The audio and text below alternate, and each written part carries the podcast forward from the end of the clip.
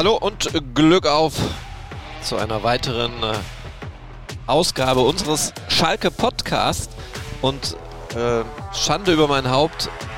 Ja, ich wurde darauf hingewiesen und ich habe es auch selber gemerkt. Äh, eigentlich, als ich den Rekordknopf meines Aufnahmegeräts gedrückt habe, Mist, du hast was vergessen anzukündigen, denn letzte Woche haben wir tatsächlich unsere 100. Folge absolviert und das muss man natürlich feiern und zu Recht sagte dann mein heutiger äh, Mitstreiter des Podcastes 101, 101.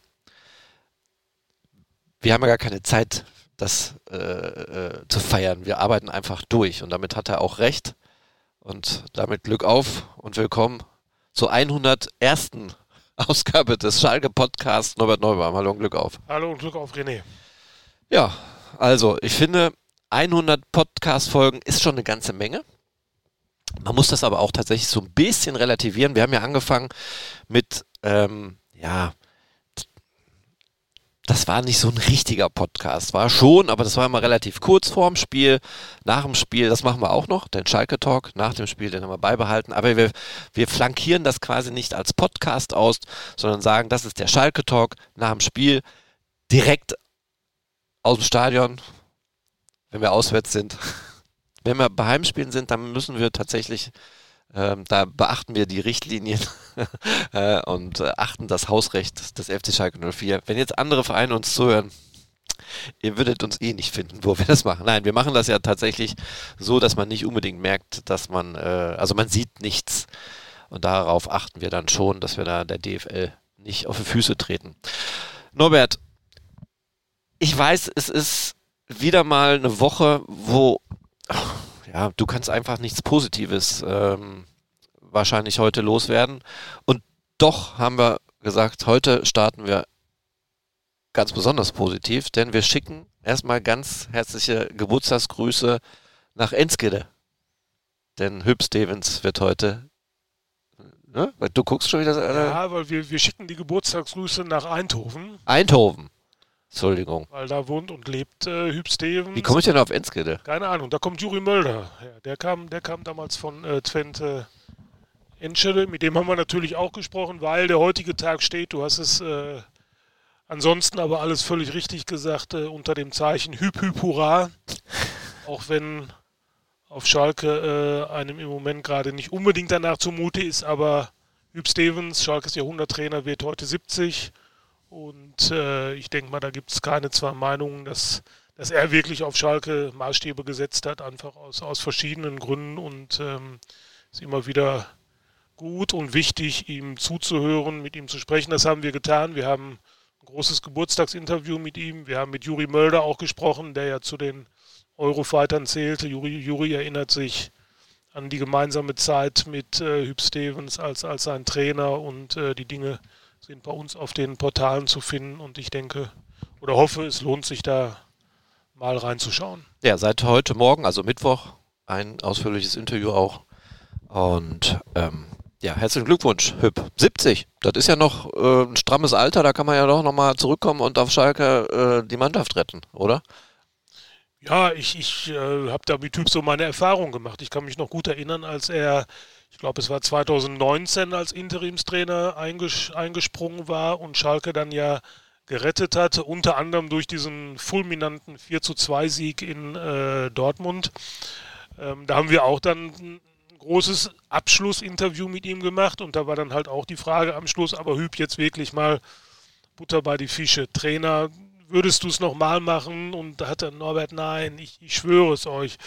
Jetzt ist wirklich Feierabend, Schluss. Und dann saß er aber dann ein Jahr später äh, in, der, in der Abstiegssaison ist er dann ja auch nochmal für ein Spiel eingesprungen. Ich glaube, das war bevor Christian Groß dann verpflichtet wurde. Es war gespenstisch. Es war, es war, glaube ich, Corona. Es muss das Heimspiel gegen Köln gewesen sein. Schalke war schon, war schon im Grunde obwohl die Saison war das letzte Hinrundenspiel, aber eigentlich war Schalke schon erledigt. Man hat schon gemerkt, dass in dieser Truppe aber auch wirklich überhaupt kein Leben drin ist und Schalke hat dann, glaube ich, sogar in der letzten Minute gegen Köln auch noch verloren. Also es war, ein, es war dann ein etwas trister Abschied äh, für Hüb, was ich damit sagen will. Also bei ihm kann ich nun wirklich nichts ausschließen. Aber äh, ich denke mal, und das hat er jetzt auch mehrmals gesagt, auch aus gesundheitlichen Gründen, Ja. das muss man auch sagen, ähm, ich denke mal, dass für ihn die Trainerlaufbahn beendet ist. Er hat allerdings im Moment eine sehr interessante Tätigkeit als Mentalcoach. Steht alles in dem Interview drin. Ähm, war mir auch neu, äh, welche, welche Rolle er da spielt. Also einfach mal reinschauen und dann erfährt man ein bisschen mehr. Ein gutes Stichwort, ähm, ein bisschen Werbung in eigener Sache zu machen. Ähm, das Interview ist natürlich ein RZ Plus Artikel oder ein Schalke Plus Artikel. Ähm, und momentan haben wir ein sensationelles Angebot. Wir haben immer noch die Cyber Week. Bis zum 1. äh, Dezember äh, könnt ihr, wenn ihr noch kein Kunde seid, noch kein Plus-Artikel-Kunde seid, könnt ihr äh, quasi das Schalke-Ticket erwerben und für ein Jahr 19,04 Euro natürlich, passend äh, zum Verein. Ähm, ja, dann ihr, äh, bekommt ihr alle Berichte des FC Schalke 04 ohne Bezahlschranke quasi. Also ihr bezahlt ja, aber ihr dürft dann die Artikel lesen, die hinter einem Plus stehen. Also Zugriff auf alle Inhalte des äh, der Recklinghäuser Zeitungs.de slash Schalke oder malerzeitung.de slash Schalke, alles wie ihr wollt. Äh, ja, also bis zum 1. Dezember ist noch äh, möglich und ihr könnt natürlich auch was gewinnen. Ihr habt die Chance auf 10 mal 2 Schalke Stadionführungen. Ähm, schon mal mitgemacht, Norbert? Ich habe letzte Woche auch gefragt, ob irgendjemand von den jungen Küken, die den Podcast mitgemacht haben, mal eine, schon mal eine Schalke-Führung gemacht haben. Hast du mich jetzt als junges Küken? Äh, Nee, letzte Woche habe ich die. ich staune, ich ja, du staune, bist ja, ich bist, mich. du bist ja auch noch Ich ein junges mich. Küken. ich freue mich darüber. Ich, ich, ich habe äh, Stadionführung, haben wir damals jede Menge mitgemacht, als das äh, Stadion äh, gebaut wurde. Jetzt, ich muss gestehen, seitdem es jetzt steht, eigentlich nicht mehr. Aber ich behaupte auch, äh, ohne dass ich jetzt überheblich sein will, dass man, dass man die meisten Räume, Ecken und Winkel eigentlich auch kennt. Mit Markus Weinziel waren wir ja sogar mal in der Kabine, als er sich bei uns vorgestellt hat und, und eine Art Kabinenansprache an uns hielt. Biertanklager ist auch interessant. Wird auch immer gerne gezeigt. Ja, da komme ich, äh, da kommen wir. Da komme ich vor- her. Da, da komme ich nicht her.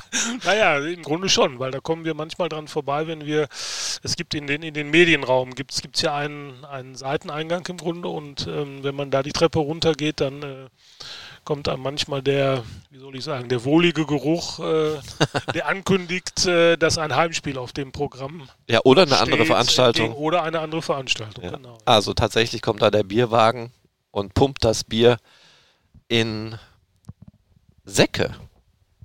Habe ich gesehen. Das sind keine, also ich stelle mir so ein Biertanklager noch für riesige Tanks, aber das sind tatsächlich Säcke. Und ich glaube, das ist aus hygienischen Gründen auch total nachvollziehbar, dass die dann in aller Regelmäßigkeit ausgetauscht werden.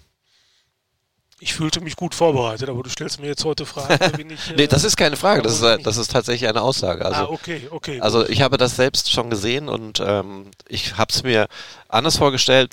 Die Erklärung ist aber dann relativ schnell und die klar vorhand. Natürlich hat das sicherlich was mit Kostenersparnis zu tun und natürlich Hygiene. Wenn ich mir vorstelle, wenn da Winterpause ist oder Sommerpause und da passiert nichts, weiß nicht, was da alles in den Fässern sich da ansammelt. Aber das Bier geht ja schnell weg. Gutes Felddienst auf Schalke. ja, immerhin. Immerhin darauf ist Verlass.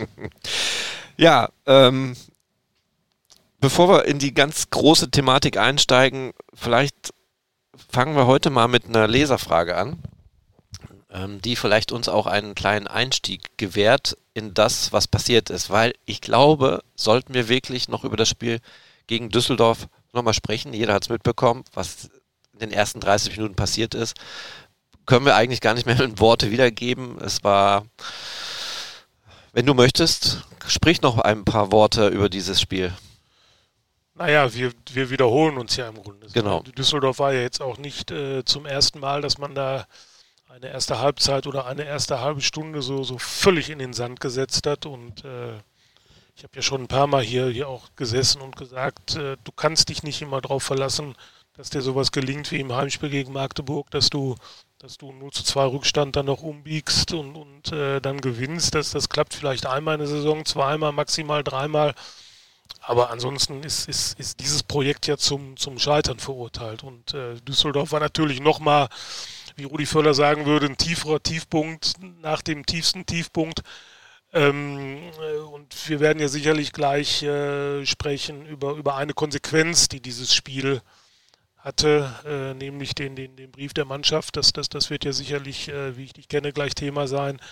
Ähm, aber über das Spiel im Einzelnen, ich kann da eigentlich auch gar nicht so viel drüber sagen, weil, weil mittlerweile erfüllt mich das Ganze mit einer gewissen Rat- und Fassungslosigkeit. Es ist mir, es ist mir eigentlich vollkommen schleierhaft, wie man, wie man 30 Minuten lang, wie man in den ersten 30 Minuten so komplett neben den Schuhen stehen und das Spiel da im Grunde schon, schon außer Hand geben kann. Natürlich haben sie dann wieder am Schluss alles versucht, waren auch nah dran. Ich habe auch wirklich gedacht, die drehen das noch, weil es war ja der Samstag genau vor sechs Jahren, als man aus dem 0 zu 4 in Dortmund noch das 4-4 gemacht hat. Und ich habe gedacht, irgendwie, Schalke neigt ja manchmal zu, zu verrückten äh, Aktionen oder, oder, wie auch immer. Nach Drehbuch genau, der Spieltag. Als wenn es geplant gewesen wäre, habe ich gedacht, komm, die, die biegen das jetzt wieder noch um. Es war ja auch möglich. Aber das ist ja alles auch nicht, nicht nichts, nichts Perspektivisches. Ähm, du musst einfach, jetzt kommt eine völlige Binse, du musst einfach von der ersten Minute an hellwach sein, sonst hast du, sonst hast du in keiner Liga irgendeine Chance. Ich, ich äh, erzähle ja hin und wieder mal so ein bisschen von unserer Freitagstruppe, wenn du da, wenn du da in den ersten Minuten nicht da bist, dann, dann, dann fängst du dir auch sofort zwei, drei. Und das geht jeder Hobbytruppe, jeder Kreisligamannschaft auf der ganzen Welt und erst recht in der zweiten Liga, das wird dann bestraft. Und diese Strafe dann wieder im Laufe des Spiels aufzuholen, das ist so unglaublich schwer und, und äh, das, das, das kann ja nicht, das kann ja nicht die Lösung sein. Und ich verstehe nicht, warum es immer wieder passiert. Es ist zu Hause gegen Elversberg passiert, es ist in Düsseldorf passiert, es ist damals gegen Magdeburg passiert. Auch die erste Halbzeit gegen Kiel war, glaube ich, schon so, dass man gesehen hat, äh, dass, das, äh, dass Schalke da einfach die, die schwächere Mannschaft war. Und das ist, das ist frustrierend, deprimierend für alle Beteiligten aus Schalker Sicht. Absolut. Richtig Frust hatte ja zum Beispiel Thomas Ovejan, der dann äh, rausgegangen ist, Handschlag verweigert hat, auch mit äh, Gerald Asamoah ein bisschen aneinander geraten ist. Einerseits, ich komme gleich auf Maxi, die hatte nämlich geschrieben, sie hört uns sehr gerne und freut sich immer, äh, jede Woche äh, den Podcast hören, aber wir dürfen auch mal etwas kritischer sein. Also ich finde schon, dass wir kritisch sind. Ich glaube, sie meint, dass wir mal draufhauen sollen. Ich glaube, das ist vielleicht der komplett falsche Weg auch, ne? dass du in so einer Situation nochmal draufhaust. Versuche auch Thomas Ovejan zu verstehen. Ich kann mir vorstellen, dass er total gefrustet ist, dass er vielleicht selber auf dem Platz steht, weiß gar nicht, was los ist, kann sich seine eigene Leistung nicht erklären, muss dann raus, ist natürlich angefressen, weil er es wieder gut machen will. Man hat ja hoffentlich ein bisschen Ego und will, dann zeigen, ey scheiße, ich muss jetzt in Tritt kommen und er schafft es nicht. Und das ist nochmal frustrierend. Und dass er dann den Respekt verliert, das ist doof, richtig, aber gefrustet sein ist doch völlig okay. Ja, grundsätzlich die Frage ist ja, was, was ist mit draufhauen gemeint? Äh, wenn, wenn draufhauen, wenn mit draufhauen gemeint ist, dass wir Spieler jetzt beschimpfen oder wie auch immer, dann denke ich mal, sind wir da wahrscheinlich die, die Falschen, weil dazu sehen wir die Sache dann, glaube ich, dann doch etwas zu, ja, zu, zu nüchtern und zu, zu sachlich. Äh, ich glaube, Beschimpfungen gibt es, äh, wenn ich mich da so in den sozialen Medien umschaue, da gibt es ja, glaube ich, schon reichlich. Da müssen wir nicht noch, äh, nicht auch noch äh, unser, unser Werk dazu tun. Was jetzt, was jetzt Ovejan betrifft, ja, gut, klar, man, man kann sagen, das zeigt zumindest, dass da irgendwo Leben in ihm ist, dass er, ja. dass er das nicht freiwillig hinnimmt, dass er danach, äh, ich weiß gar nicht, wann war es, nach 33, 33 Minuten, glaube ich, äh, raus muss. Natürlich ist er frustriert. Äh, ist doch ganz klar. Wenn die, die, die spielen die allergrößte Grütze, du liest 3-0 zurück, du, du, spielst selber den größten Mist, äh, wirst auf einmal dann, äh, bist auf einmal Teil derjenigen, die für die Öffentlichkeit dann offenbar auch dafür verantwortlich gemacht werden. Ähm, aber da will ich dir so ein kleines bisschen widersprechen. Er weiß natürlich, was das für eine Wirkung hat die sind ja dann nicht unter sich und, und äh, käbbeln oder zoffen sich mal ein bisschen. Thomas Ovejan ist ja mittlerweile auch ein erfahrener Profi und der weiß natürlich, was er damit anrichtet, wenn er da bei seiner Auswechslung äh, da einen solchen, einen solchen Zirkus veranstaltet. Insofern ähm, äh, wäre es, glaube ich, klüger gewesen, ähm, das einfach dann auch mal runterzuschlucken, das sportlich zu akzeptieren. Äh, dass Geratz da irgendwas ändern musste, das war ja sonnenklar. Und, und dann äh, Tempelmann ist ja auch ausgewechselt worden und ist nicht durch, durchgedreht, wird sich wahrscheinlich auch gewundert haben, warum, warum denn gerade ich. Ähm, also da hätte ich mir schon ein bisschen mehr Souveränität von, von Thomas Ovejan äh, gewünscht. Aber, aber letztlich sind das auch alles, das sind alles so Nebenkriegsschauplätze. Die, die, da, da war das Kind ja auch schon in, in den Brunnen gefallen. Wenn, wenn sie vorher alle ein bisschen, bisschen konzentrierter sind, ein bisschen besser spielen, dann kommt es ja zu dieser gespenstischen Szenerie erst überhaupt nicht. Einer, der noch ausgewechselt wurde in der 33. Minute, ist Dominik Drexler. Da lag es aber auch unter anderem an, an einer Verletzung. Und äh, ja, können wir ja kurz einschieben. Schalke muss auf Dominik Drexler bis zum Jahresende definitiv ähm, verzichten. Und dann Yusuf Kabadai, der hat sich beim Aufwärmen irgendwas, äh, irgendwas gespürt, fällt auch aus. Asanoe Draogo fällt aus. Das heißt, ich nehme den Domme mal ein bisschen, ein bisschen raus, aber die beiden in Anführungsstrichen besten Spieler sind in der schwierigen Phase jetzt nicht greifbar. Die sind verletzungsbedingt raus. Macht es die ganze Sache doch nicht einfacher.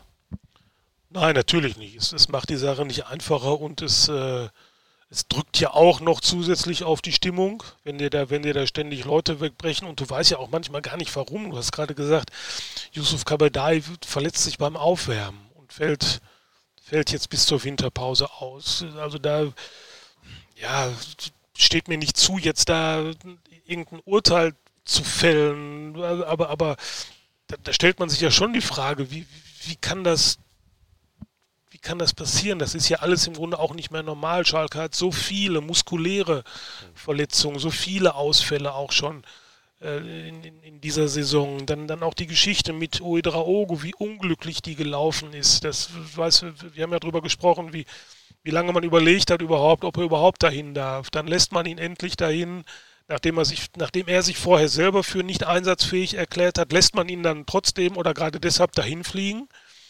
Und in seinem zweiten Einsatz, glaube ich, war es, äh, kriegt er da so einen vor die Knochen, dass er jetzt auch bis, bis, mindestens bis zum Jahresende ausfällt. Da bin ich ohnehin mal gespannt, wann, wann, wann, wann er wieder einsatzfähig sein wird. Also das ist alles eine solche, eine so ungemütliche und unangenehme Gemengelage, dass das äh, dass ich schon viele Fans verstehe, die das Ganze einfach nur noch kopfschüttelnd begleiten und, und, und im Grunde schon gar nicht mehr versuchen, nach irgendwelchen sachlichen Argumenten zu fahnden, sondern die, die, die eigentlich nur noch abwinken und sagen, also diese Saison ist, ist ein einziges Desaster von vorne bis hinten. Kannst du Glück von Glück sagen, dass es noch zwei Mannschaften gibt, die mindestens genauso schlecht sind oder noch schlechter? Und einer dieser Mannschaften ist ja der kommende Gegner am Freitag, aber da kommen wir ja gleich zu. Ja, also, ich weiß jetzt nicht, ob Maxi ähm, der Maxi oder die Maxi ist, aber ich finde schon, dass wir kritisch sind. Ich finde schon, dass wir die ganze Sache auch sachlicher betrachten sollten, als zum Beispiel ein reiner Fan-Podcast, der natürlich ganz andere Möglichkeiten hat. Und da passt nämlich dann auch die Frage von Daniel Michels aus Bielefeld. Der hat nämlich geschrieben, wie nehmt ihr das tägliche Geschäft vor Ort wahr? Habt ihr mehr Informationen? Dürft ihr nicht sagen bzw. schreiben? Ich wundere mich manchmal. also. Ja, ich wundere mich auch manchmal. jeden, jeden, jeden Tag aufs Neue.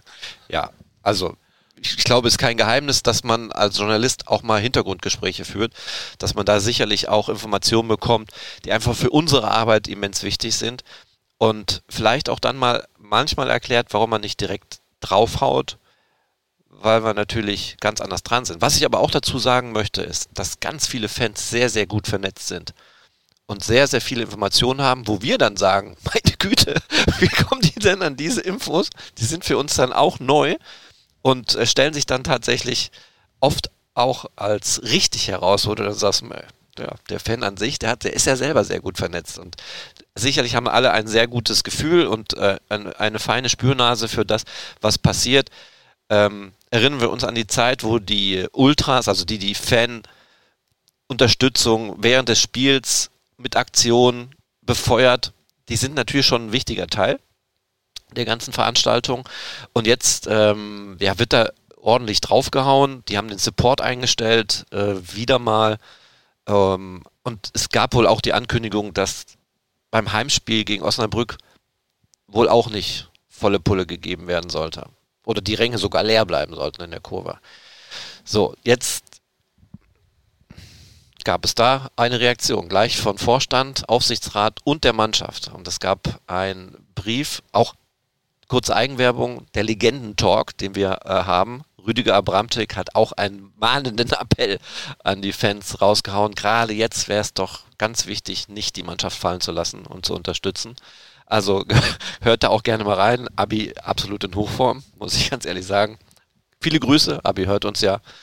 Und ähm, wir sehen uns ja hoffentlich nächsten Montag zu einer zu einem Talk mit viel besserer Stimmung. Aber Norbert, ähm, der Brief ging raus an die Mitglieder. Es sind jetzt tatsächlich auch Menschen dabei, die äh, kein Mitglied sind des FT Schalke 04 und sich wahrscheinlich dann auch Fragmente da rausgezogen haben aus diesem Brief. Sollen wir uns die Zeit nehmen und ich soll, ich lese das mal vor oder ist das Kannst du gerne tun. Da ich äh, tatsächlich Schalke-Mitglied bin, habe ich den Brief natürlich auch, wie es sich gehört, bekommen und ja. aufmerksam studiert. Ja, und das Witzige an der Geschichte ist, ich bin ja auch Mitglied und habe den Brief nicht bekommen und dachte, das kann doch nicht wahr sein. Die Information traf mich auf dem Weg zum Schalke-Training. Hä?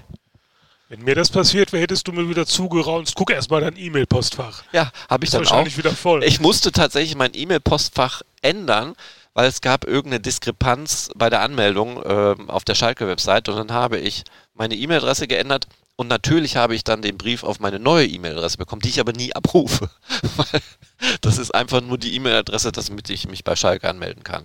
So, habe ich natürlich auch bekommen. Also danke an Aufsichtsrat, äh, an, an, den Vorstand und an, an die Mannschaft. An die Mannschaft, genau. So, also die, die Mannschaft um kurz zu erklären, hat den Brief ja nicht, die haben sich ja nicht nach dem Spiel zusammengesetzt und haben alle ein paar Zeilen verfasst. Der Mannschaftsrat hat sich zusammengefunden und hat alle Informationen gesammelt und hat gesagt, komm, wir müssen da reagieren. Bevor ich den Brief vorlese, noch, wie fandst du den Brief? Oder die zwei Briefe? Ja, kann man jetzt machen, ist vielleicht auch ganz gut, dass es, dass es gemacht haben, aber es ist ja im Grunde, es ist ja eine, nicht, nicht, nicht mehr als eine Symbolik. Also du, du, äh, auch was, was Vorstand, fangen wir vielleicht mal damit an, was Vorstand und Aufsichtsrat da schreiben, das ist ja, das ist ja im Grunde eine, eine Beschreibung der Situation, die ja jeder kennt. Äh, es ist im Grunde auch eine kleine Ohrfeige für, für André Hechelmann, weil da eigentlich, wenn du gleich äh, vorliest, dann werden wir ja auf die Stelle kommen. Es ist auch das Bekenntnis, dass der Kader eben nicht äh, oder dass es unter anderem auch daran liegt, dass der Kader nicht zusammengestellt äh, ist. Ähm, es werden Veränderungen im Winter angekündigt. Die gibt es natürlich, die, die gibt es in jedem Verein, die, die gibt es auch auf Schalke. In welchem Stil die auf Schalke möglich sein werden, muss sich ja ohnehin erst noch zeigen, weil das alles ja auch eine finanzielle äh, Dimension hat. Ähm, und was jetzt den, den Brief der Mannschaft betrifft, ja. Lass uns erstmal beim Vorstand ja, okay, und bleiben. Ich ja. lese mal vor. Ja. Ich hoffe, ähm, ich komme da fehlerfrei durch. Also, liebe Mitglieder, wir, Vorstand und Aufsichtsrat, möchten uns nach dem erneuten enttäuschenden Wochenende mit diesem Sondermitgliederbrief an euch wenden. Uns ist bewusst, dass ihr aktuell keine großen Reden von Vereinsverantwortlichen hören wollt. Ihr verlangt zu Recht, dass wir Lösungen finden um die sportliche Krise zu bewältigen. Deshalb wollen wir euch aufzeigen, wie wir auf die aktuelle Situation schauen und welche Schritte daraus nun erfolgen. Könnte man schon wieder was dazu sagen, aber ich lese erstmal weiter vor. Unsere kurzfristige Erwartungshaltung an die Mannschaft für das Heimspiel gegen den VfL Osnabrück ist klar kommuniziert. 90 Minuten volle Konzentration, totale Leidenschaft und drei Punkte für Königsblau. Konzentration und Leidenschaft, das sind Grundtugenden, die gar nicht so explizit betont werden sollten. Bislang ist das dem Team allerdings noch nicht gelungen, diese über die volle Spieldistanz zu zeigen, genau wie den Matchplan des Trainers vollumfänglich umzusetzen. Die Gründe für die derzeitige Situation sind vielschichtig. Hier bewusst kurz gehalten, in der Zusammensetzung des Kaders sind Fehler gemacht worden, einige Ideen sind nicht aufgegangen, dafür tragen wir die, wir die Verantwortung. Spieler haben noch nicht noch nicht die Rollen eingenommen, für die sie vorgesehen waren. Strukturen, die sie dabei unterstützen und sie stärken sollten, funktionieren nicht so, wie es für Top-Leistungen notwendig ist.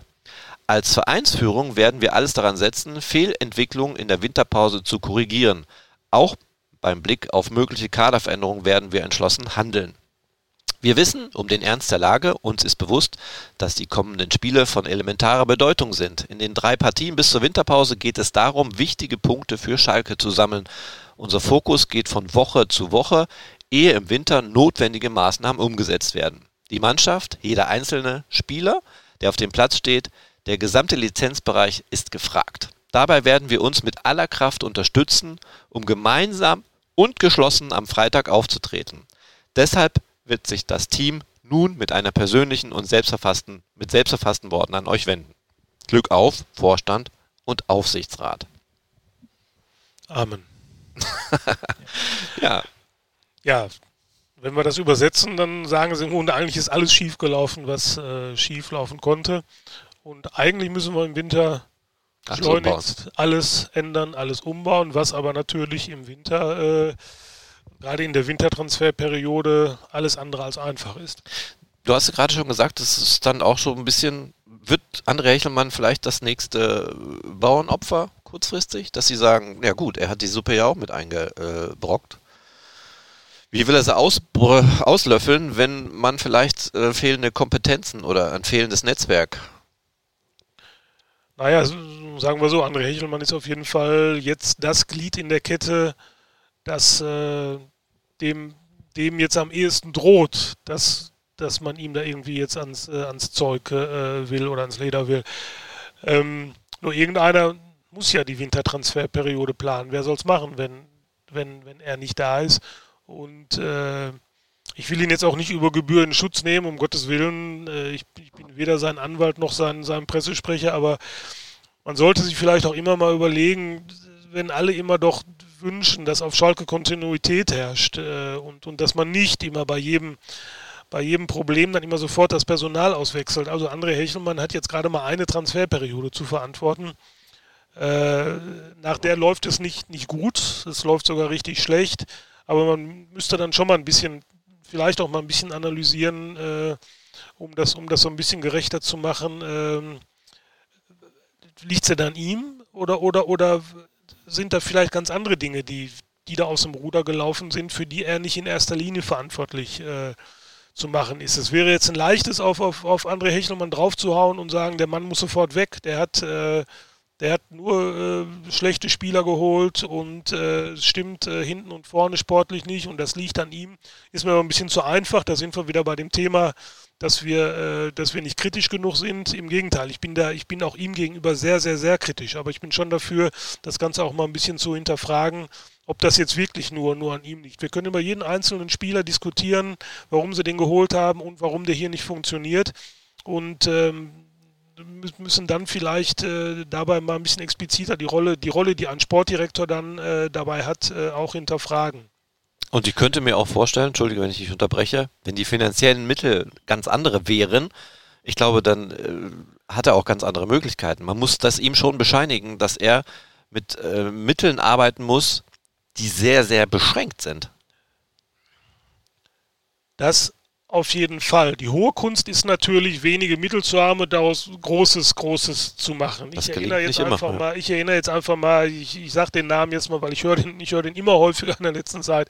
Gerade auch, wo wir jetzt mit Hüb gesprochen haben, ist ja ganz klar. Äh, Rudi Assau hat auch nicht viel, als er kam. Haben die auch nicht viel Geld gehabt.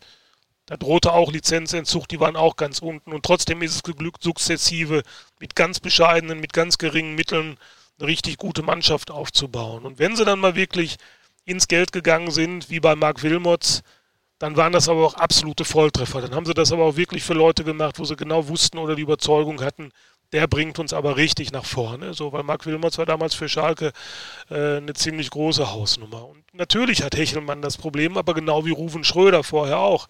Der hat ja auch nicht viel, der hat ja auch nicht viel gehabt. Da hat es funktioniert. Schröder hat es, finde ich, sogar noch ein bisschen schwerer gehabt weil der musste auf der einen Seite, musste der eine komplette alte Mannschaft, unschönes Wort, entsorgen. Aber es war ja wirklich so, die mussten ja alle weg, weil die auch zu teuer waren. Und er musste gleichzeitig eine neue Mannschaft bauen. Und du kennst die Sorge von damals selber, als, als äh, nach, dem, nach dem Abstieg vor zwei Jahren es wurde ja befürchtet, dass Schalke durchgereicht werden könnte in die dritte Liga, weil das Abstiegsjahr war ja so fürchterlich und wusste ja keiner genau, was hat diese Rufen Schröder da überhaupt für Spieler geholt, wie passen die zusammen und wie soll das funktionieren. Ähm, hat dann unterm Strich funktioniert, sie sind aufgestiegen und alle dachten ja, und ich glaube Schalke selbst auch, und das war vielleicht auch der Fehler, dass diese Zweitligasaison nicht ganz so kompliziert werden würde, weil man den Stamm im Grunde hatte, weil man hat viele Spieler drin, die wissen, wie man aufsteigt. Ähm, man man äh, hat jetzt nicht diesen, diesen ganz großen Absturz ohnehin jetzt schon mal nicht mehr befürchtet. Das ganze Umfeld war ein bisschen war ein bisschen ruhiger, ein bisschen geordneter. So, und dann haben sie aber natürlich, es, es, es passt einfach etwas nicht. Jeder einzelne Spieler, den sie geholt haben, der hat, glaube ich, seine Berechtigung. Aber generell fehlt diesem Kader irgendwas, wo ich mir jetzt nicht anmaßen kann zu sagen, was ist es, woran liegt es? Das können die ja selbst nicht. Wie, wie, sollen wir das dann wissen? Ich will dir aber nur mal ein Beispiel sagen, weil ich da neulich auch mit Kollegen nicht gestritten habe, aber weil wir da kontrovers drüber diskutiert haben. Brian Lassme, ja, sagen dann alle, ja, der ist ja schnell, der ist ja super schnell, laufen kann der, klasse, super, Tempo. Aber der kann am Ball doch gar nichts, der hat doch so technische Probleme. Alles richtig. Und dann natürlich die Quintessenz, wie kann man denn so einen holen? Ja, aber dann muss man das vielleicht auch mal von der anderen Seite sehen und sagen, wenn Brian Lassme dieses Tempo hätte und dabei auch noch eine überragende Technik, dann behaupte ich, dann hätte Schalke den auch gar nicht gekriegt. Dann würde der ganz woanders Absolut. spielen. Das wird so sein. Ich, ich, ich will, wie gesagt, nochmal an Maxi, ich sehe das durchaus kritisch, aber ich wehre mich, immer den Knüppel rauszuholen und einfach dann auf die draufzuhauen und zu sagen, wie kann der Hechelmann denn so ein Lassen holen? Das hat alles schon seinen Grund. Du hoffst natürlich, dass du dann hier auch mal, dass die sich hier auch mal weiterentwickeln. Ja. So, und, und da muss ich dann sagen, da nehme ich dann Sportdirektor erstmal raus, weil für die sportliche Weiterentwicklung sind die Trainer verantwortlich. So, das, da hat ein André Hechelmann nichts mit zu tun, da hat ein Peter Knebel nichts mit zu tun. Wenn die eine völlige Pfeife holen, wo jeder Trainer sagt, um Gottes Willen, der kann ja gar nichts, der, der ist langsam und kann auch nicht mit dem Ball umgehen, dann sage ich ja in Ordnung, da kann, da kann kein, kein Trainer der Welt was draus machen. Aber ich glaube, bei so, bei so einem Brian Lassme, da ist einfach Fantasie drin in so einem Transfer und das kann gut gehen, das muss nicht immer gut gehen, das, das kann auch krachend scheitern. Bei Lassmann bin ich mir da immer noch nicht so, so ganz sicher, wo, wo die Reise hingeht. Generell ist aber sicherlich richtig, dass irgendetwas, irgendein ein Verbindungsstück, was diesen, was diesen Kader zu, einem, zu einer erfolgreichen Mannschaft macht, ist da komplett verloren gegangen oder gar nicht vorhanden. Und da suchen sie ja im Grunde seit dem ersten Spieltag nach. Das 3 zu 4 von Brian Lassmer gegen Düsseldorf war ja gar nicht schlecht. Also, das ist reingestolpert, aber es war ja auch technisch. Vollkommen, vollkommen wurscht. Vollkommen wurscht. Er hat es aber gemacht und ja. äh, er hat ja zwischendurch einfach auch immer ein paar, paar, gute, paar gute Szenen drin. Ich finde, er macht noch viel zu wenig aus seinem Tempo. Ich finde, wenn, wenn, wenn du diesen Fund hast, dann musst du den noch, noch häufiger versuchen. Denn dann musst du das noch häufiger versuchen auszuspielen. Ähm, Brian Lassmer war jetzt auch nur ein Beispiel, weil, weil das an dem natürlich, äh, weil sich an dem ja nun wirklich die Geister scheiden. Okay, kommen wir zu dem Brief der Mannschaft. Und ähm, den lese ich natürlich auch vor. Liebe Schalker, nach einem ernüchternden Auftritt am Samstagabend ist es uns ein Anliegen, einige Worte an euch zu richten. Wir selbst sind mit der momentanen Situation sehr unglücklich. Das wäre auch überraschend, wenn nicht. Ja. Mehr noch, wir schämen uns für einige Auftritte in den letzten Monaten. Wir haben uns viel mehr vorgenommen, jeder einzelne von uns. Diesem Anspruch von euch, Mitgliedern, Fans und auch von uns selbst nicht gerecht zu werden, enttäuscht uns sehr. Nach einem Spiel, wie wir es am Samstagabend in den ersten 45 Minuten abgeliefert haben, entstehen bei uns allen entstehen bei uns allen Enttäuschung, Leere, Wut und Scham, weil wir wissen, dass das Schalke 04 nicht würdig ist. Die ersten 30 Minuten sind nicht zu entschuldigen. Kurz zwischengrätschen. Es war nicht das einzige Spiel, wo ein paar Minuten oder mehrere Minuten die Mannschaft überhaupt nicht auf dem Platz war. Dieses Gefühl bei jedem Einzelnen birgt die Gefahr, auseinanderzubrechen, sich gegenseitig zu beschuldigen und sich weiter einzugraben. Es ist aber nicht die Zeit, in Selbstmitleid und Selbstzweifeln zu, vers zu versinken oder mit dem Finger auf andere zu zeigen, sondern wieder aufzustehen, zu analysieren, mit allen Mitteln nach Lösungen zu suchen und sich gegenseitig zu unterstützen. Es ist unsere Pflicht, das Vertrauen, das wir in uns gesetzt haben, zurückzuzahlen. Sorry, das hören wir aber auch tatsächlich fast nach jedem Spiel. Jetzt auch nicht ganz neu, dass Spieler, die wir ein Interview haben, dann sagen, wir wissen ja selber nicht, woran es liegt. Wie, wie sollen wir euch eine Antwort geben, woran es liegt? Wir können einfach nur versuchen, versuchen, versuchen. Wir haben noch drei extrem wichtige Spiele bis zur Winterpause vor uns, in denen wir ein anderes Gesicht zeigen werden. Also klare Aussage, sie werden es zeigen. Nicht wollen, sie werden es zeigen. Wir können euch versichern, dass wir bereits in der Nacht von Samstag auf Sonntag die Frustbewältigung begonnen und die Suche nach Lösungen nochmals intensiviert haben. Es geht um den Anspruch, um die Ehre jedes Einzelnen und wir werden nicht aufhören, dafür zu kämpfen. Keiner von uns will eine schlechte Leistung bringen, keiner von uns will ein Spiel verlieren, keiner von uns will den Verein in ein schlechtes Licht drücken. Wir alle haben andere Ansprüche an uns selbst und werden, und wir werden uns dieser Situation stellen und gemeinsam mit euch da rauskommen. Glück auf, eure Mannschaft.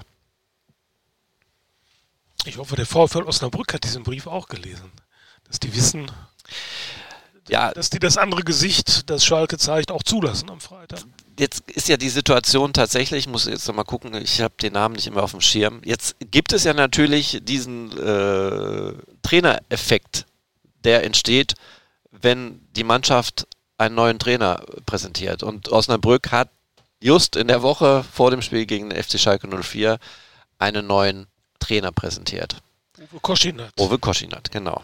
So, der hat, wollen wir es mal ein bisschen ketzerisch sagen, er war bei Bielefeld, ne? Ist mit Bielefeld abgestiegen?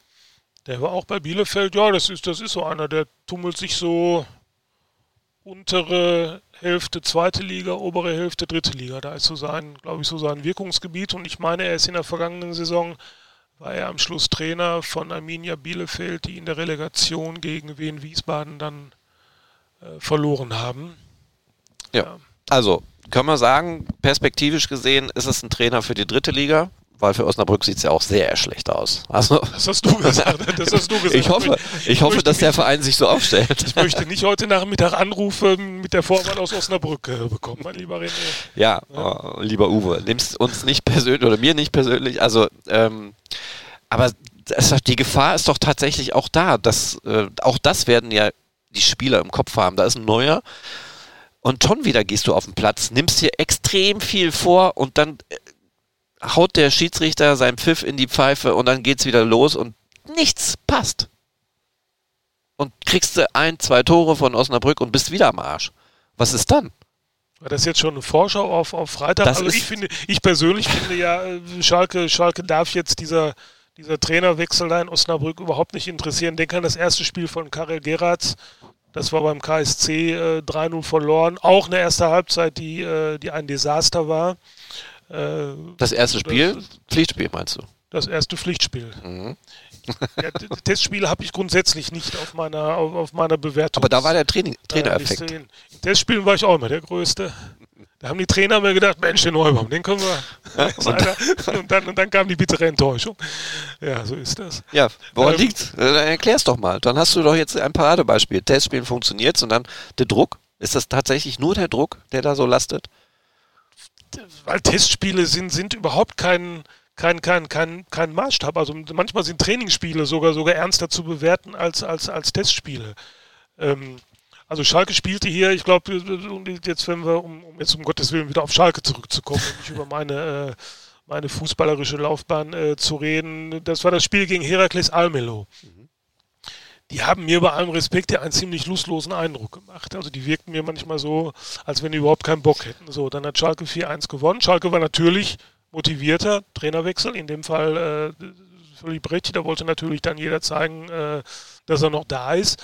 Ähm, aber dann, als man dann mit dem KSC auf einen, auf einen seriösen Gegner getroffen ist, der das Spiel dann auch richtig ernst genommen hat, äh, da sah es dann auch sofort wieder ganz anders aus. Also äh, ich, ich, ich würde jetzt äh, aus, aus meiner Sicht hier auf dem, auf dem gemütlichen äh, Studiostuhl, auf dem wir hier gerade sitzen, würde ich jetzt den Trainerwechsel beim VfL Osnabrück nicht überbewerten.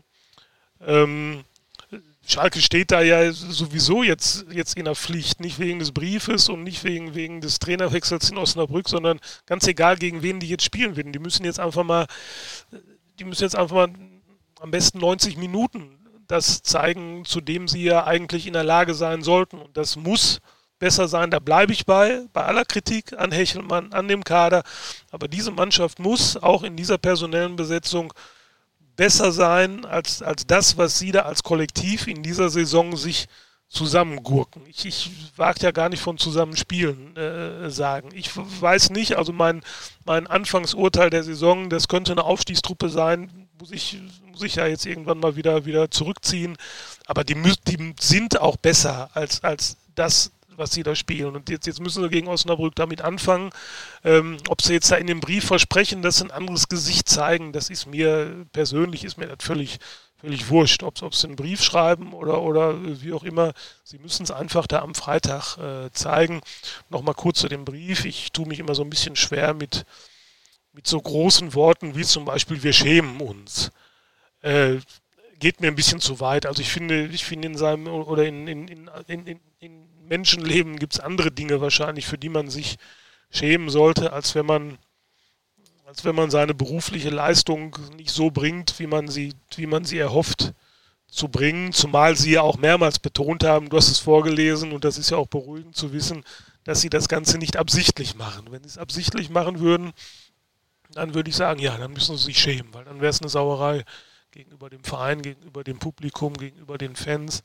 Aber äh, ja, aber das, das, das, muss jeder für sich selbst beurteilen. Mir, mir ist die Wortwahl zu, zu heftig. Timo Becker, dem würde ich es glauben, wenn er es so sagen würde.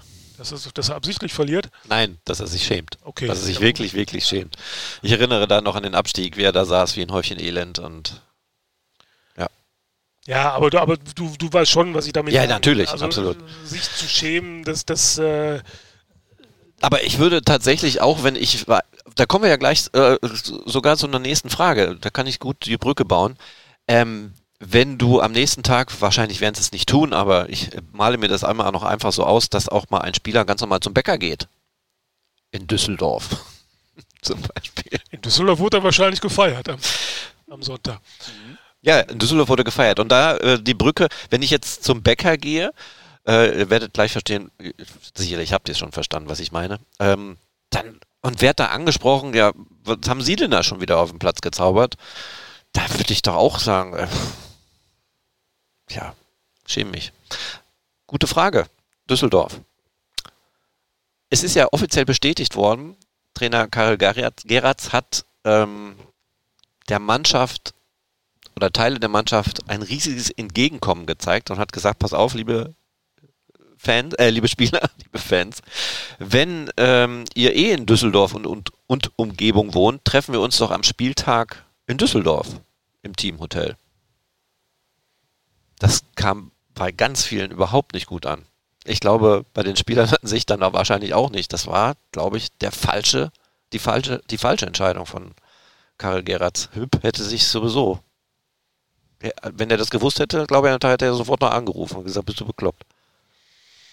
Wunder dich nicht, der Hüb war auch hin und wieder für Überraschungen äh, gut. Ob er das jetzt so gemacht hat, war ich auch mal zu bezweifeln, aber das ist doch auch, da sind wir doch auch jetzt wieder alle Pharisäer, sind wir doch mal ganz ehrlich. Wir holen die in Düsseldorf einen Punkt, machen ein Riesenspiel. Ach, guck mal, Mensch, der Geratz. Was für ein, was für ein psychologischer Kniff. ja, durchaus Sensationell. Hat die Spieler, hat den Spieler so ein bisschen lange Leine gegeben, treffen, treffen erst im, im, im Mannschaftshotel in Düsseldorf ähm, sensationell. Dass der, der Mann hat Ahnung so. Jetzt haben sie auf Deutsch gesagt verkackt und jetzt äh, war genau diese Maßnahme die verkehrte. Ähm, also ich, wenn man darauf abzielt, dass er möglicherweise dem Spiel dadurch die Ernsthaftigkeit genommen hat, dann kann ich dem jetzt nicht widersprechen, weil es ist ja nun mal so ausgegangen, wie, wie es ausgegangen ist, oder es hat zumindest auch so, so schlecht begonnen, wie es begonnen hat. Aber wenn das dann so einfach wäre, dann müsste man ja mal auch mal die ganzen anderen Spiele zurückgehen. Wie, wie war das vor dem, vor dem Spiel gegen Elversberg? Wie war das vor dem Spiel in Karlsruhe? Also ich, ich finde jetzt Düsseldorf ist jetzt auch so eine Station, da kann man sowas ruhig mal machen. Ähm, wenn das jetzt vor dem Spiel in Karlsruhe gemacht hätte, individuelle Anreise und äh, dann Treffen am Platz, dann hätte ich, dann hätte ich mich wahrscheinlich auch darüber gewundert. Wie man es macht, ist es verkehrt. Wenn, wenn du das Spiel dann verlierst, dann war sowieso alles falsch. Da, da, da machen wir uns nichts vor. Ich halte ihm zugute. Er überlegt natürlich auch, Mensch, was kann ich denn mit dieser Truppe anstellen, damit die wieder in die Spur kommen? Ich habe doch jetzt schon, ich habe da jetzt schon alles gemacht. Wir haben, wir haben ja schon drüber gesprochen, Torwart gewechselt, System geändert, neue Mittelfeldformation, neue Sturm, Sturmoffensive, neue Offensive, neue Sturmformation. Neuen Trainer haben sie ja auch, das bin ich. Äh, was, was kann ich denn noch machen, um irgendwie noch ein paar Prozente aus dieser Mannschaft rauszuholen? Und dann, dann machst du halt mal so eine Aktion. Ja, ob, ob das jetzt entscheidend war, also wenn es so einfach wäre, dann soll er sie jetzt äh, vor den nächsten Spielen drei Tage irgendwo kasernieren und wenn sie dann wieder Spiele gewinnen, dann sage ich, dann unterschreibe ich das und sage, okay, Düsseldorf war ein Fehler. Frage von Tanja Greben aus Münster. Was mir aufgefallen ist übrigens bei den Fragen, die kommen alle aus Münster, Aachen, Bielefeld. Ich habe keine Fragen aus Gelsenkirchen oder so. Also, aber die Frage von Tanja Greven aus Münster. Was haltet ihr von der Wohnsituation der Spieler? Sollen alle rund um Gelsenkirchen wohnen? Ich meine, Düsseldorf ist ja fast, muss man auch mal die Kirche Dorf lassen. Wir wohnen nun mal in einem dichten Ballungsgebiet und da ist das schon relativ nah. Ähm, ich wohne auch in Oerkenschwick. Das ist auch eine halbe Stunde Fahrt, wenn ich hinten rumfahre über Land.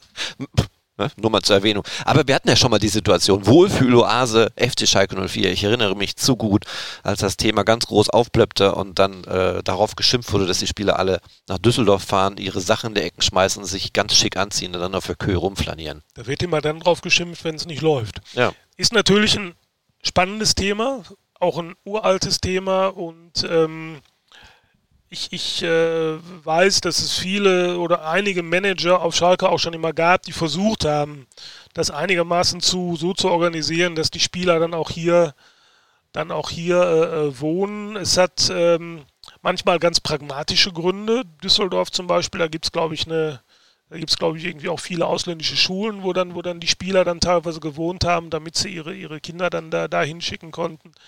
Äh, natürlich ist es generell von Vorteil, wenn du, wenn du relativ nah dran wohnst. Ist doch ganz klar, alleine auch schon für die, für die Muskulatur und, und, äh, und so weiter. Ich hole mal ein bisschen weiter aus. Emil Mepenza ist früher äh, jeden Tag von Gelsenkirchen nach Belgien gefahren, weil er, weil er da gewohnt hat. Einmal hat er seinen Ferrari, glaube ich, auch dann äh, an einen Laternenmast, äh, ist, ist er dann hängen geblieben. Rudi Assauer war außer sich.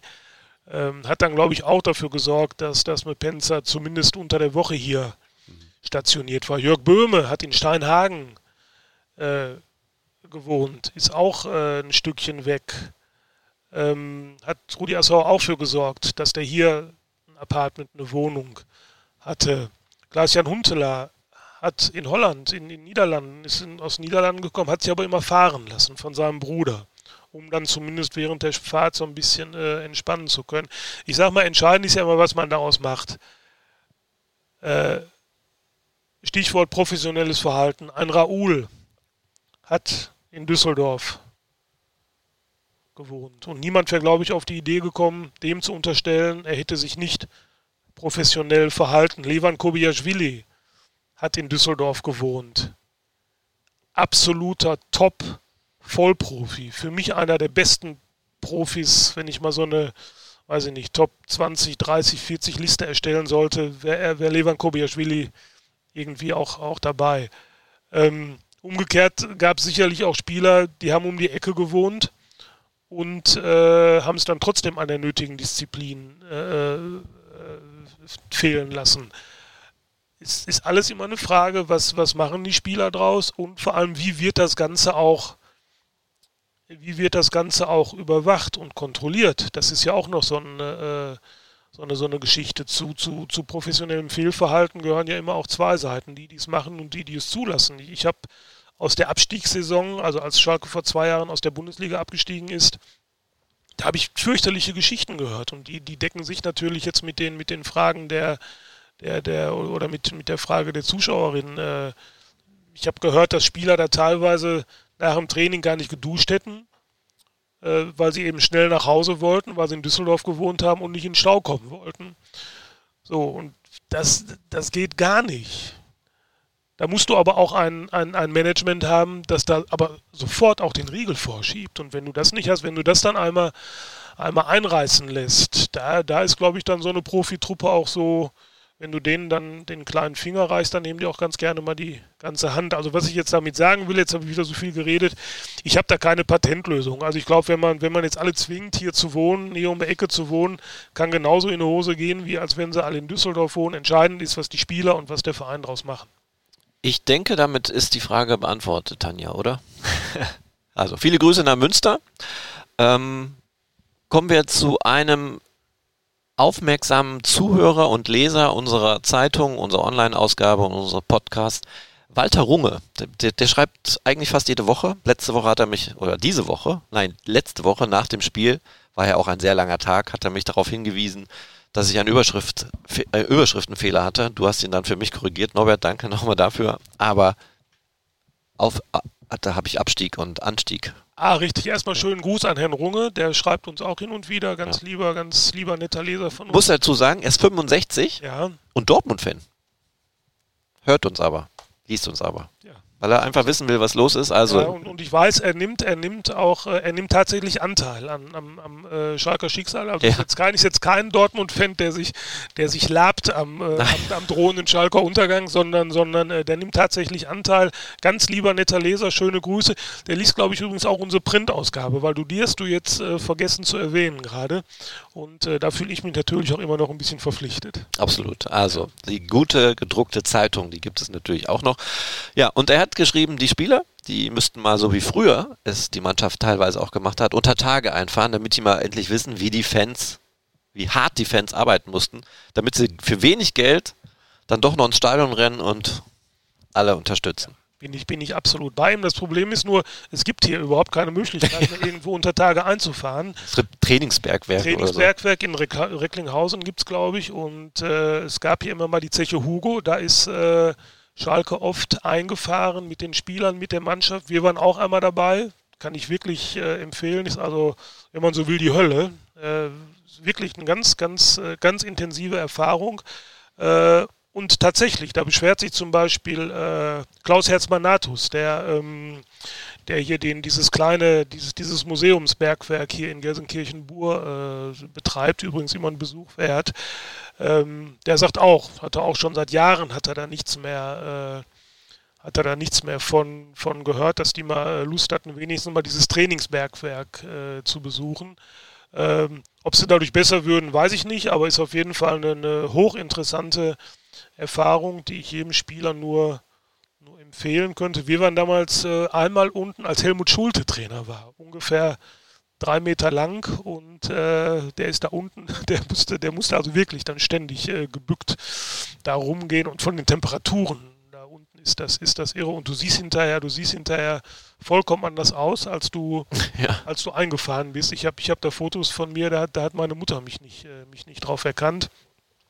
Und dann waren wir noch einmal in der Zeit, als Udo Lattek Trainer war. Udo Lattek, die Episode darf ich eben erzählen. Äh, ganz, ganz äh, clever ist, ist, ähm, ist nicht mit eingefahren, ist oben geblieben. Hat sich seine, seine Schnäpse aber schon mal geben lassen, die man traditionell nach jeder äh, Grubenfahrt bekommt. Hat sich dann aber oben schminken lassen. und hat sich dann aufs, äh, aufs Foto der Eingefahrenen auch gestellt und dann hinterher war natürlich dann die Zeile äh, mit Udo unter Tage oder Udo ganz unten, so ungefähr. Ich habe mal geguckt, ich bin nämlich auch mal mitgefahren. Das war tatsächlich 2018. Ähm, Bergwerk Prosper Haniel. Die haben in Bottrop, ne? Das ja. war, glaube ich, dann auch kurz vor der Schließung. Genau, die haben, ja. die haben aber, genau, die gibt es dann da auch nicht mehr zum Einfahren, richtig. Ja. Ich gucke nur gerade, wer, mit wem ich da runtergefahren bin. Ich erinnere mich auch, dass ich ganz viel Angst hatte, aber äh, vielleicht sollte man das anpassen.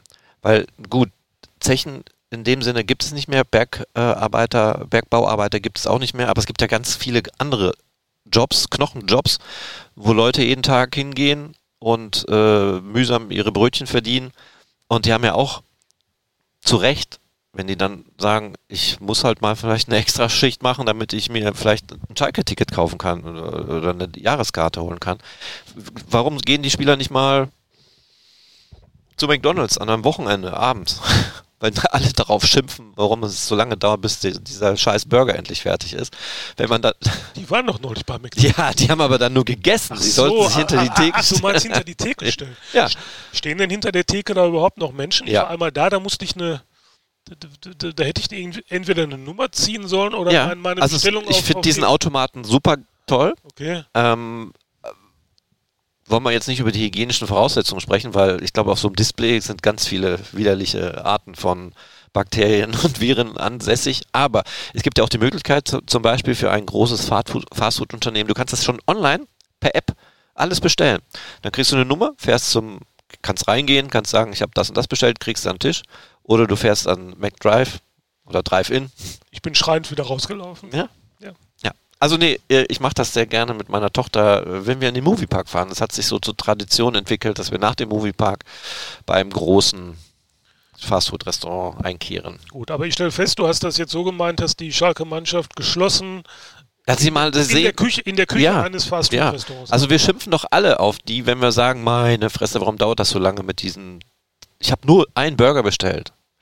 Aber wenn man mal sieht, was so abends oder nachts los ist, gerade an Wochenenden, die, und du guckst mal in das Gesicht der Angestellten, die da arbeiten, da kannst du denen nicht verübeln, dass die total schlecht gelaunt sind und wirklich fix und fertig sind. Oder kannst du das ist einfach viel und Stress.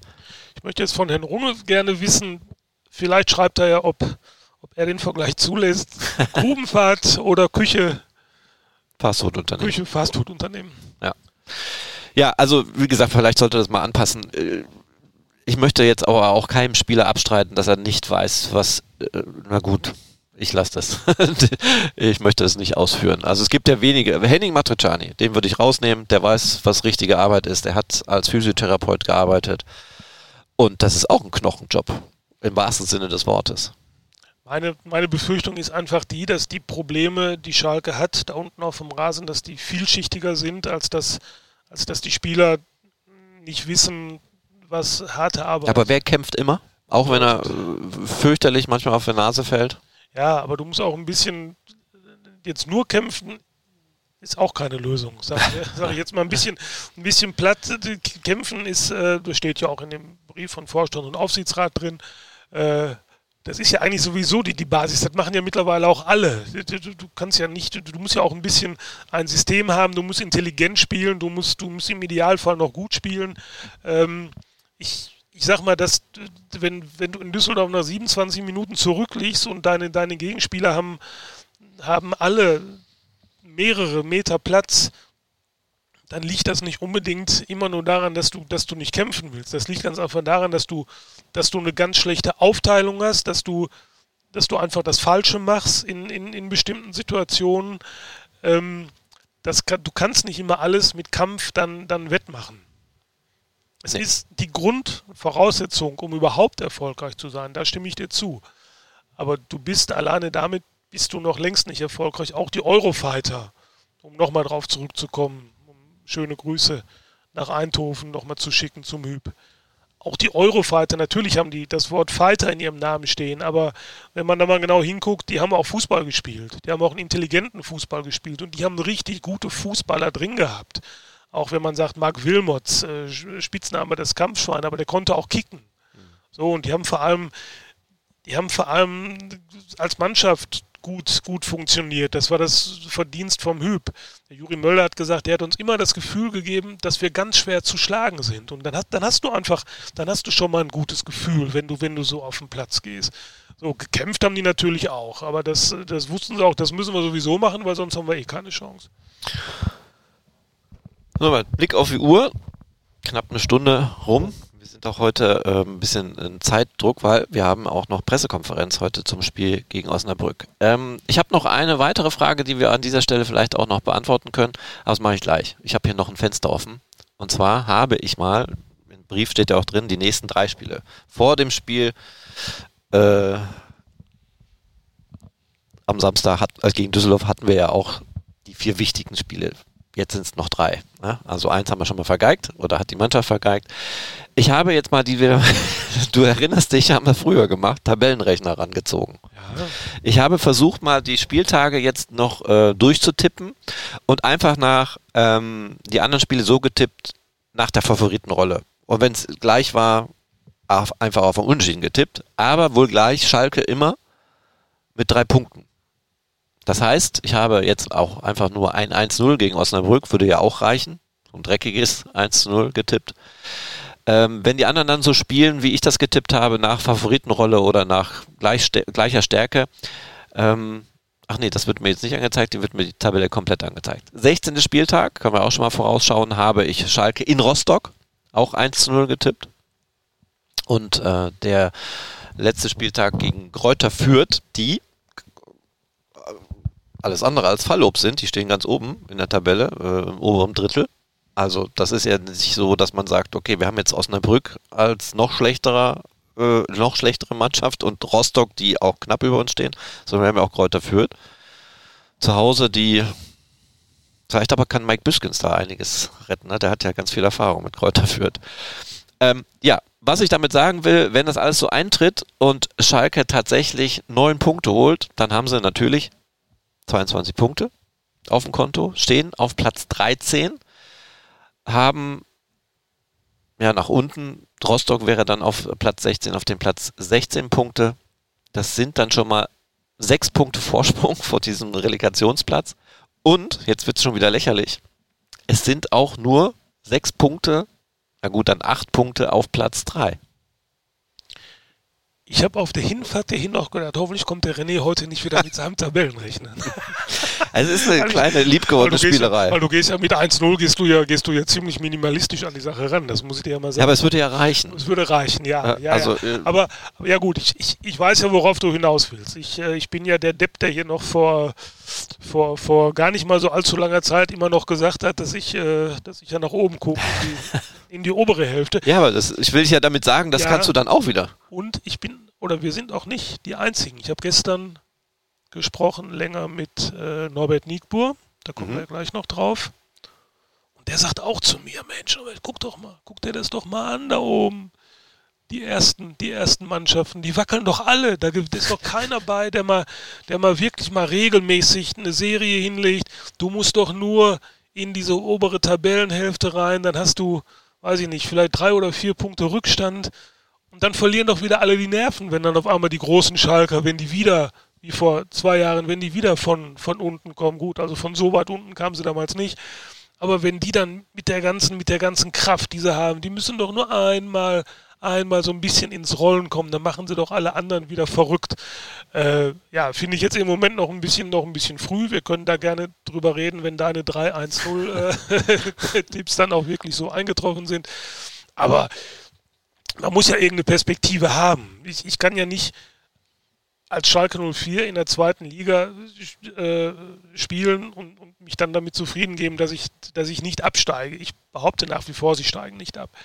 Äh, und, und, ob ich jetzt in der zweiten Liga siebter oder achter werde oder zehnter, ist mir ja im Grunde dann eigentlich wurscht. Ähm, also ich, ich, ich, will mich nicht lächerlich machen. Also im Moment gucke ich natürlich auch nicht dahin. Ähm, aber zumindest so, so tausendprozentig ausschließen, dass die Saison doch noch im positiven Sinne ein bisschen spannend wird, äh, will oder kann ich auch nicht. Und wie gesagt, da bin ich froh, dass ich mit Norbert Niegbord einen prominenten Mitstreiter habe.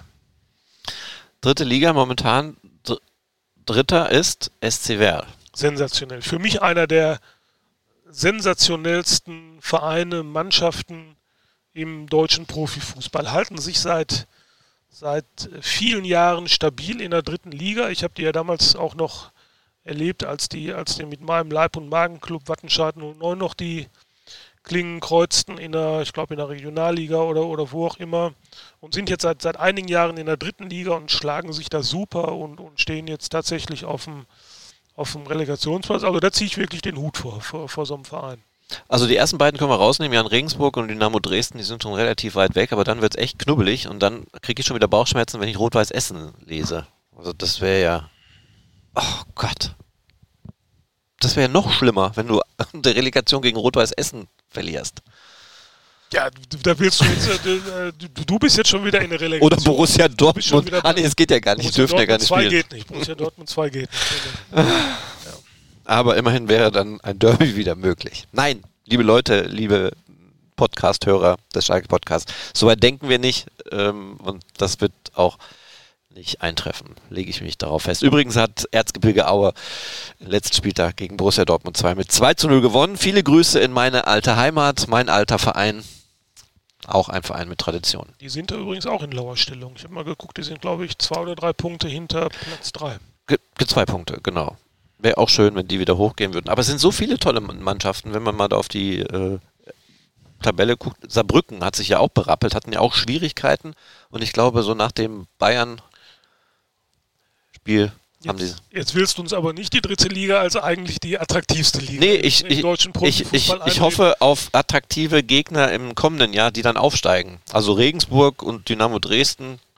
Gut, lässt sich jetzt nicht verhindern, aber, aber so, ähm, ich glaube, Rot-Weiß Essen in der zweiten Liga wäre doch sensationell.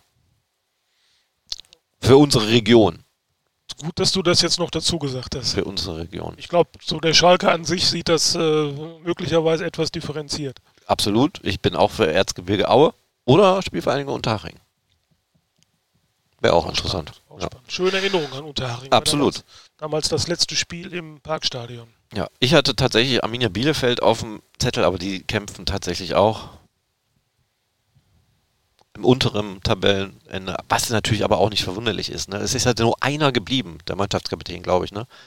Ähm, der Rest muss ja komplett neu Ja. aufgestellt werden. Auch die ganzen Ex-Schalker, die da gespielt haben, sind weg. Was, was in der dritten Liga natürlich, wenn wir über die Region sprechen, äh, bedrohlich ist, das ist der Absturz des MSV Duisburg. Ne? Die stehen, glaube ich, da immer noch Die sind letzter einbetoniert, Punkten. Ja. einbetoniert auf dem letzten Platz und haben, glaube ich, auch schon ordentlich Rückstand auf, aufs Retten. Neun Punkte. Ja. Also unsere Region ist gebeutelt, wenn man mal guckt, zweite Liga, was ich gerade auch schon so vernommen habe, Norddeutschland stark vertreten, Pauli, Hamburg, Holstein Kiel. Also Waren, schon sie- waren, klasse. sie, waren sie vor zwei Jahren aber auch. Ja, ich erinnere mich tatsächlich auch an äh, Hamburg hätte direkt aufsteigen können und Holstein Kiel in der Relegation, so war die grobe Planung und letztendlich war, glaube ich, äh, Holstein Kiel in der Relegation. Hamburg hat es noch so versaubeutelt, dass sie, glaube ich, Vierter geworden sind. hat auch nicht geklappt. Aber St. Pauli hat vor zwei Jahren, glaube ich, die letzten theoretischen Aufstiegschancen auf Schalke verspielt. Genau. Dem Wochenende, als Schalke dann aufgestiegen war. Die habe ich aber jetzt komplett auf dem Zettel. Die habe ich auch durchgetippt. Die stehen dann 17 Punkte vor Schalke in der Winterpause. Mit einem Tabellenrechner, oder? Ja. Aha, da zittern mir die Knie. Wenn, Ja, es wird einige geben, die äh, darauf hoffen, dass es irgendwie eintrifft, dass wir neun Punkte holen. Äh, aber 1-0 immer nur, René, du bist, du bist mir sehr bescheiden geworden. Aber es gab doch auch äh, schon eine Phase beim FC Schalke 04, da haben wir einfach die Spiele mit 1 zu 0 gewonnen. Viele Spiele. Gab's auch, ja. Ja, und es hat irgendwie War nicht die schlechteste. Ja, genau. So, kommen wir zur letzten Frage, weil die Zeit ist schon weit fortgeschritten. Die Beate, volle Frauenpower hier. Und die Kannst hat, du mal sehen, kannst die, du mal sehen. die hatte eine berechtigte Frage. Beate Dönningswald aus Aachen. Wann sehen wir euch wieder als Vodcast? Die Frage kannst du wahrscheinlich äh, beantworten. Die würde ich sehr gerne beantworten. Mir wäre es natürlich lieb, wenn wir das sofort schon machen könnten. Ähm, wir haben aber darauf verzichtet, weil wir machen jetzt den Podcast ähm, mit guter Podcast-Technik, damit ihr uns auch klar und deutlich hört, das, was auch einen Podcast ausmacht. Äh, vorher haben wir ja äh, das über Teams gemacht zum Beispiel. Ähm, eine Software über einen Rechner, schlechte Tonqualität, schlechte Bildqualität. Und die Bildqualität können wir immer noch nicht liefern, weil unser Studio einfach noch nicht fertig ist. Da fehlt noch Lichtterrassen, äh, nicht Terrassen, Trassen, Lichttrassen. Und dann werden wir auch als Podcast zu sehen sein. Das wird hoffentlich dann mit Start der Rückrunde passieren. Die kleinen, ja, das ist ja auch ein Podcast, den Talk, den wir nach den Spielen machen. Ja, das ja ist der- aber dann, Das ist der kurze, ne? ja, das kann man als Podcast betiteln, aber wir laden es ja nicht auf einem äh, Podcast-Portal hoch, sondern es läuft ja nur auf unseren Seiten als Schalke Talk nach dem Spiel. Und ähm, nochmal ganz kurz darauf hinweisen, ne, Werbung in eigener Sache. Bis zum 1.12. habt ihr die Möglichkeit, den Cyber-Deal noch abzuschließen. Der beste Deal des Jahres, äh, wie es hier steht. Für 19,04 Euro RZ Plus Leser werden und alle Schalke-Texte frei zugänglich zu haben. Also, und die Stadionführung nicht zu vergessen. Zehnmal zwei Stadionführungen verlosen wir. Und was noch wichtig ist, habe ich gerade nicht gesagt, ist jederzeit monatlich kündbar. Ähm, also, wenn dann kein Interesse mehr ist. Cyberdeal, stark, Cyberdeal. starkes Wort. Ja, wir müssen uns ja auch anpassen Ja, an, den ganzen. Ne? ja. Cyber Weeks, die sind ja, glaube ich, jetzt fast überall vorbei. Gibt es ganz viele Verlängerungen. Wir halten bis zum 1.12. durch 70% sparen. Warum? Ich lerne, ich lerne, nicht. immer, ich lerne immer dazu, hier, jede Woche ein bisschen. Das freut mich. So ein bisschen Bildungsauftrag erfüllen ist ja. So, noch ein bisschen plänkeln. Ja, ich möchte, ich möchte eine Sache eben noch loswerden. Ja. Nicht, dass das äh, falsch aufgefasst wird. Wir bekommen sehr viele Fragen zum Thema Clemens Tönnies und zu der äh, vermeintlichen Opposition, die da im Gange ist. Ähm, wir wollen diesen Fragen um Gottes Willen nicht ausweichen, im Gegenteil. Äh, nur jetzt ist uns heute da auch ja schon wieder ein bisschen die Zeit davon gelaufen und äh, die, die Fragen, die lassen sich halt nicht in, innerhalb von, von ein paar Minuten beantworten, weil das ja wirklich ein sehr komplexes Thema ist, zu dem wir auch sehr gerne dann äh, was sagen. Äh, schieben wir einfach noch so ein bisschen nach vorne, um uns dann mal auch richtig Zeit äh, für diesen ganzen Komplex zu nehmen.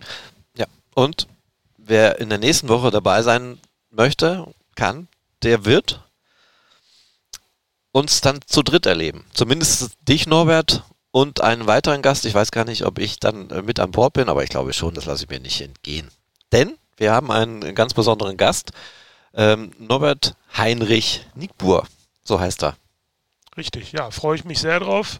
Äh, du, du bist natürlich an Bord. Ich habe dich ja, ich, ich habe dich, ich glaube, der kommt nur wegen dir, habe ich, ich, hab Warum? ich fast den Ach, Eindruck der. Norbert und ich hatten ja die Äh. Meinung mit Marius Müller, ne? Wir waren ja, glaube ich, fast alleine auf, auf dieser ganzen Welt, die nach dem Hamburg-Spiel, wo Marius Müller da abgefeiert wurde.